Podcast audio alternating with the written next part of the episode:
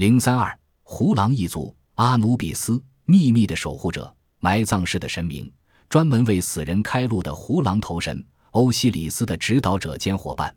下午五时，开罗博物馆差不多该休馆了。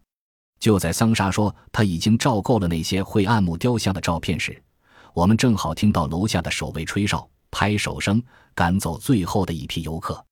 游客来来往往，但在这栋有上百年历史的建筑物二楼，阿努比斯却不分昼夜地维持他几千年来一贯安静的、警戒的、蓄势待发的姿势。一切都停顿在原点上。我们走出昏暗的博物馆，进入依然炫目。便洒在开罗喧哗的塔西瑞尔 （Tower） 广场的阳光下。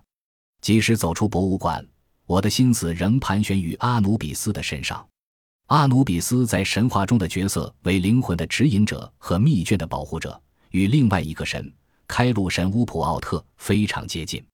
同样以胡狼为象征的乌普奥特名字本身都有开路者的意思。从最远古以来。这两只神犬便和阿比多斯有很深的渊源。阿比多斯的神肯提阿曼杜 （Tanshmentio） 字面的意思非常奇妙，为最初的西洋人，也以犬狼为象征。它通常横卧在黑色的蜡烛台上。这些神秘而又强烈象征性的犬狼族一再出现，代表着什么意义？从这里我们可以解开什么样的秘密？这些问题都很值得探讨。因为阿比多斯的欧西里恩建筑物，根据魏斯特的研判，可能比考古学家所认定还要古老的多。再说，我已经安排过几天要到上埃及的路色，也就是离阿比多斯不到二百公里的一个城镇去拜访魏斯特。我原本准备从开罗坐飞机去的，后来却发现我不但可以乘坐汽车前往，而且还可以顺路探访几个古迹。我们的司机穆罕默德·华丽丽。Mohammed Lily 还在塔西瑞尔广场旁边的地下停车场等我们。